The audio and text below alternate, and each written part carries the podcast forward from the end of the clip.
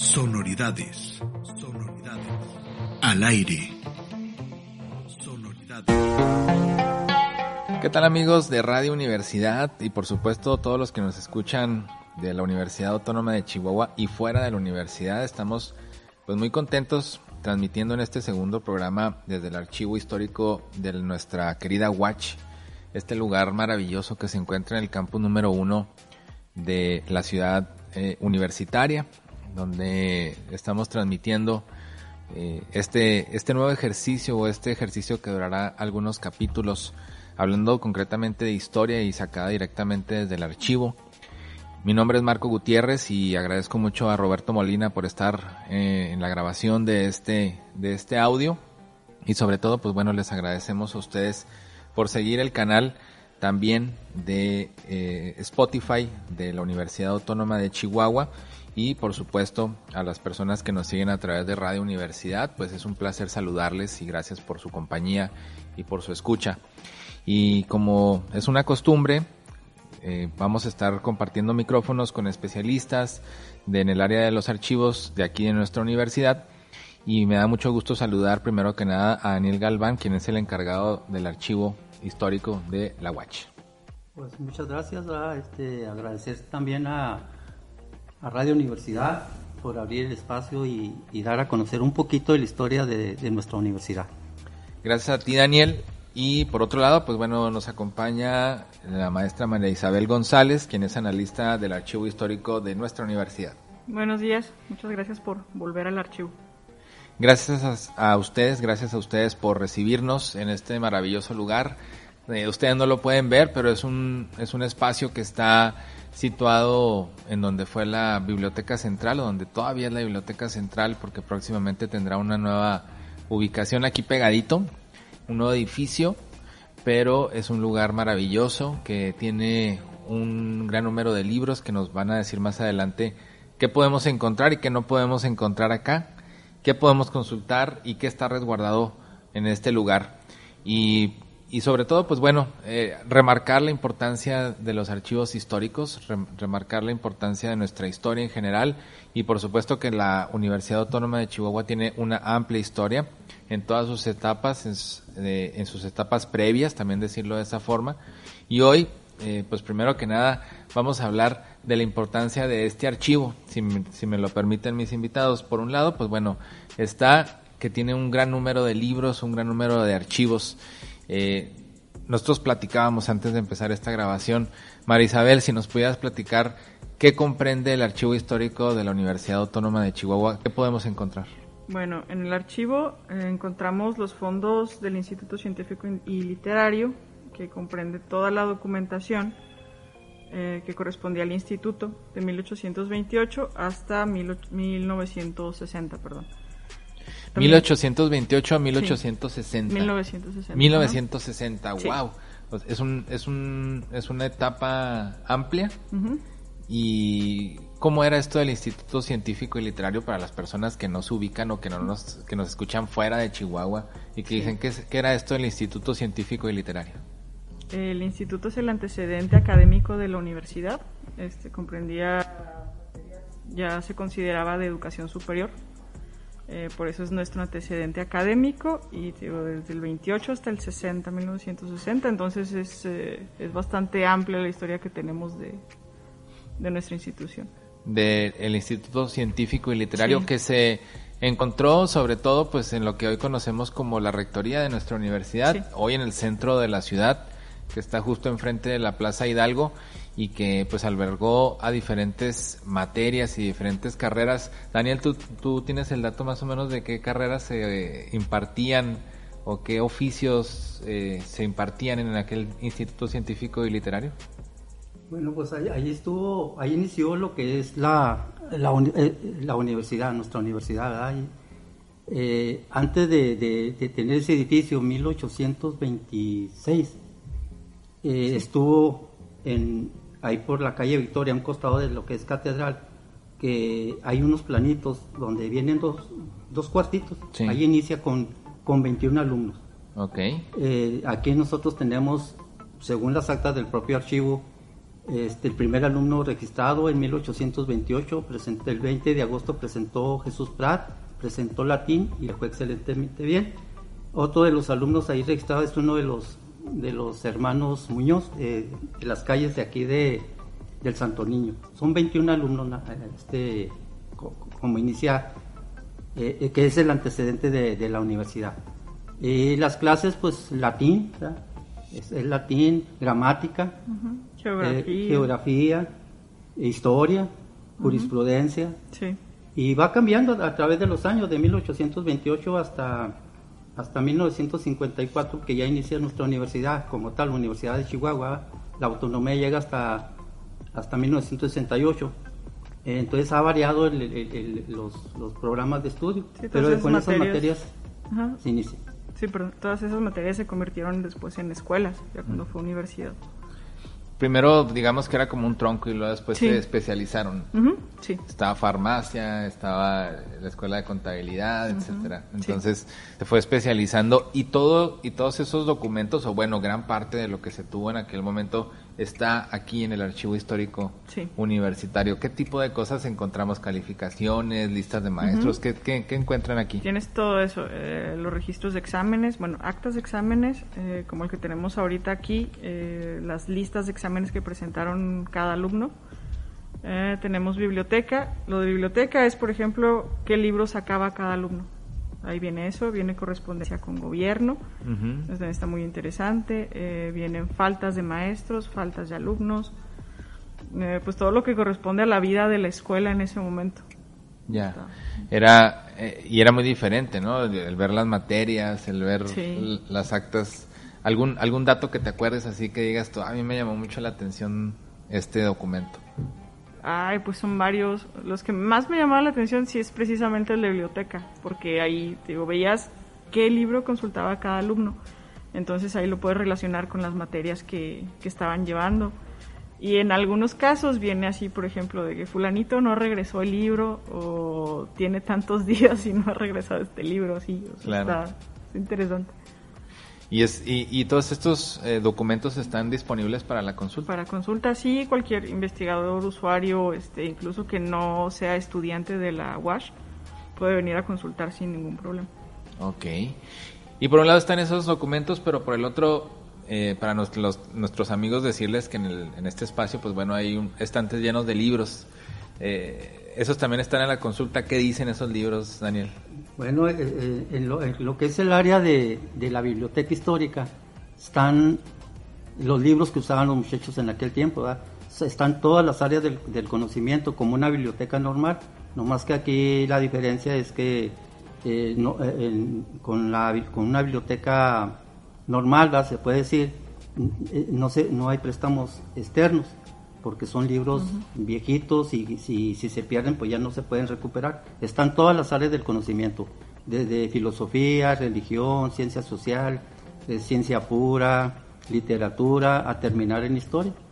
Este, nosotros aquí, el archivo, tiene dos libros, bueno, todos son muy valiosos, pero dos libros en especiales son del siglo XVI, 1539 y 1589 este, nosotros aquí tuvimos alguna plática, Isabel y yo, diciendo eh, que si los podíamos catalogar como incunables. Isabel me aclaró de que, no, no llegan a, ese rango, porque los incunables son, después de la imprenta de Gutenberg, 1450 a 1503 más o menos, no llegarían. Pero para el archivo, claro que sí, son muy valiosos. Los incunables son los primeros libros que salieron ya como, como, eh, como libros, con la imprenta de Gutenberg. Y, también pues vienen eh, en latín, vienen en latín. Qué interesante y pues bueno, sobre todo lo, lo, lo padre es que podemos venir a visitarlo aquí. ¿Qué horario tienen en el archivo, Daniel? Estamos, bueno, normalmente estamos de 8 a, 3 de la tarde. Muy bien, de lunes a viernes. Sí, ahorita con, con el problemón que, que, se tiene a nivel mundial, pues estamos espaciando los tiempos, ¿verdad? Eh, venimos un rato en la semana, si alguien que nos habla y quiere información, pues nosotros venimos y, y se, la, se las, se las este, ofrecemos. Se la, a veces les mandamos la información porque hablan de Ciudad Juárez, de varias partes de, del país. De, de, Morelia también quieren información sobre, sobre el archivo.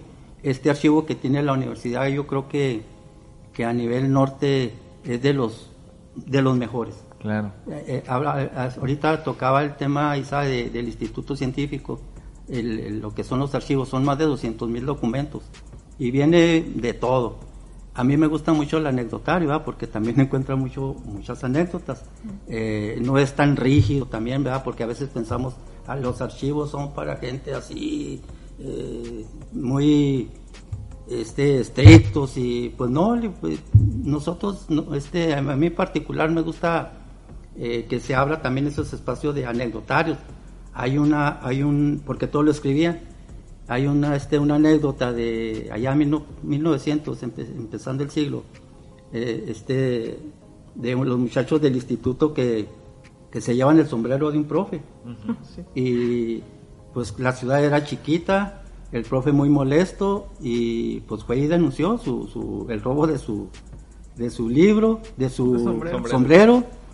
Y no, pues lo encontró allí donde lo, lo empeñaron, le- de cinco pesos. Y era, fue para tomarse una Cheves, los alumnos. Y dice, entonces hay, así como esa anécdota, pues hay, hay bastante, para la gente que le gusta el anecdotario, pues va a encontrar cantidad de cosas porque todo lo anotaban, Claro. todo lo anotaban. Y la consulta de los archivos es, es muy divertida y aparte te, te da muchas sorpresas, que es lo padre, ¿no? Entonces, eh, pues ahí está una probadita de lo que es y pues vamos a platicar un poco más, un poco más eh, en el sentido de un documento, porque también este programa se trata de hablar de los documentos de la primera mujer que entró a nuestra universidad, la primera mujer que estaba matriculada y que tenemos registro de ella. Actualmente pues hay miles de, mujeres en nuestra universidad. E Isabel tiene un documento muy interesante, platícanoslo. Bueno, este documento es lo que les mencionaba, el registro de los exámenes. Es el resumen de las materias que Francisca Beltrán del Río presentó. Eh, Beltrán, eh, perdón, Beltrán del Río es la primera mujer inscrita en el instituto, se inscribió en 1900, perdón, 1893 y de 1894 a 1898 presentó un total de 21 exámenes o 21 materias. Esto es importante porque no solo es la primera mujer registrada en que toma clases de educación superior en el estado, también presentó más materias en promedio que cualquier varón en el instituto. Ella después eh, fue prefecta del instituto y tomó una clase de pedagogía eh, para dar clases en, en la escuela de educación básica. Ella fue maestra. Entonces, dentro del instituto sí es muy importante eh, por ser la primera mujer inscrita de la que tenemos registro. Y, y las materias sobre todo eran muy interesantes, son, Sí. son, pues eh, remarcables, ¿no? Química, literatura, la- Sí. latín. Y le fue bien aparte. Aparte le fue bien, tenía muy buenas calificaciones, presentó español, matemáticas, francés, dibujo, la clase de, la materia de costura, perdón. También tomó inglés, física, cosmografía, geografía, caligrafía, química, como mencionabas ahorita, y, y botánica. Fíjense las, ma- las materias, ¿en qué año fue esto? ¿Nos lo repites, por favor, más o menos? Eh, de 1894 a 1898. Son, Son todas sus ajá, materias. Sí. Ella estudió de 1894 a 1898. La, Sí. Es la primera de la que se tiene registro. Y pues sí, obviamente antes la educación era un tema ex- exclusivo de los varones. Qué bueno que cambió esa, esa concepción y que actualmente pues se imparte la educación de manera igualitaria, equitativa, Sí. aunque muchos de los contenidos todavía quedan mucho eh, que dedicarse para que haya paridad de género, ¿no? Eh, Ese es el, el- el tema ahorita, pero ¿cómo se llamaba otra vez? ¿No la repites la, el nombre de la Es Francisca Beltrán del Río. Francisca Beltrán del Río? Pues ahí tenemos la primera, la primera mujer que estudió en lo que hoy es nuestra Universidad Autónoma de Chihuahua y ese tipo de cosas podemos encontrar aquí en el archivo. De verdad, dése una vuelta, dése una vuelta para que lo conozca, para que palpe la historia, ahora sí que la palpe directamente y aparte pues va a aprender un poco más sobre, sobre el manejo de los documentos antiguos, las personas que se dedican a los archivos y a la historia en general, que manejan documentos antiguos, ya estaban acostumbrados al, al, uso de tapabocas y al uso de guantes, ¿no, Daniel? Sí. Desde antes. Sí, desde antes. Este, aquí se tiene, en este espacio tan bonito, que lo invita a uno a, a este, investigar, a, a ojear los libros, tiene, pues tiene una, una temperatura especial, ¿verdad? Está de 18 a 22 grados, una, una este, humedad. humedad relativa entre 45 y 60, hay que estarlo checando ¿ah? para que los libros se mantengan bien, que, que, tengan buena humedad, porque hay que, hay que darles también su, su limpieza con brocha y, y, el personal pues usar su, su cubrebocas, ya, ya, lo usábamos también, sus guantes, también a los usuarios se les pide eso para para protección de todo el mundo.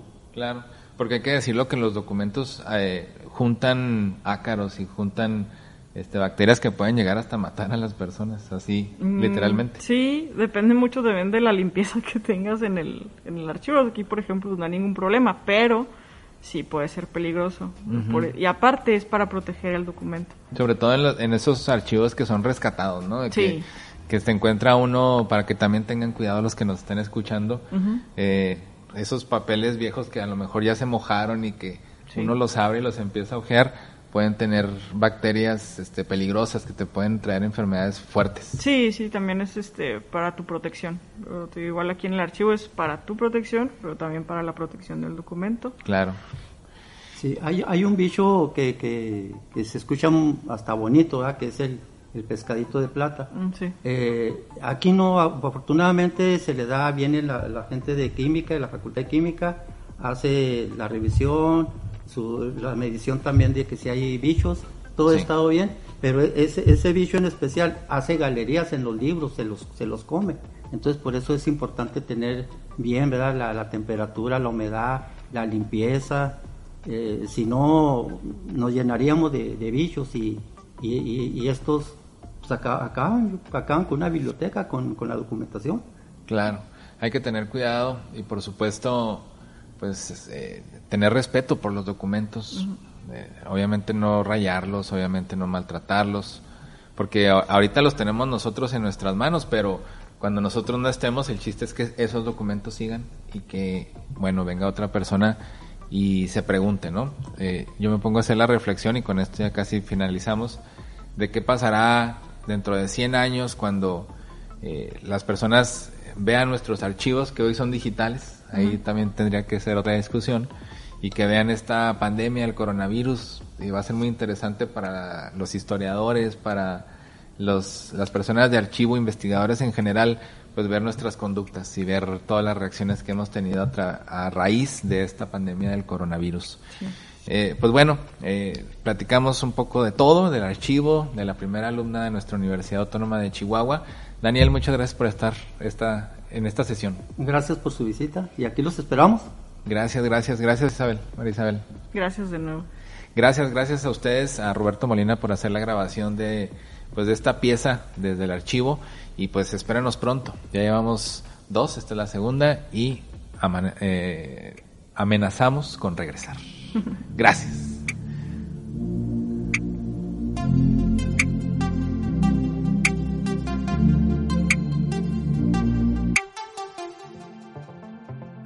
Sonoridades. Sonoridades. Al aire.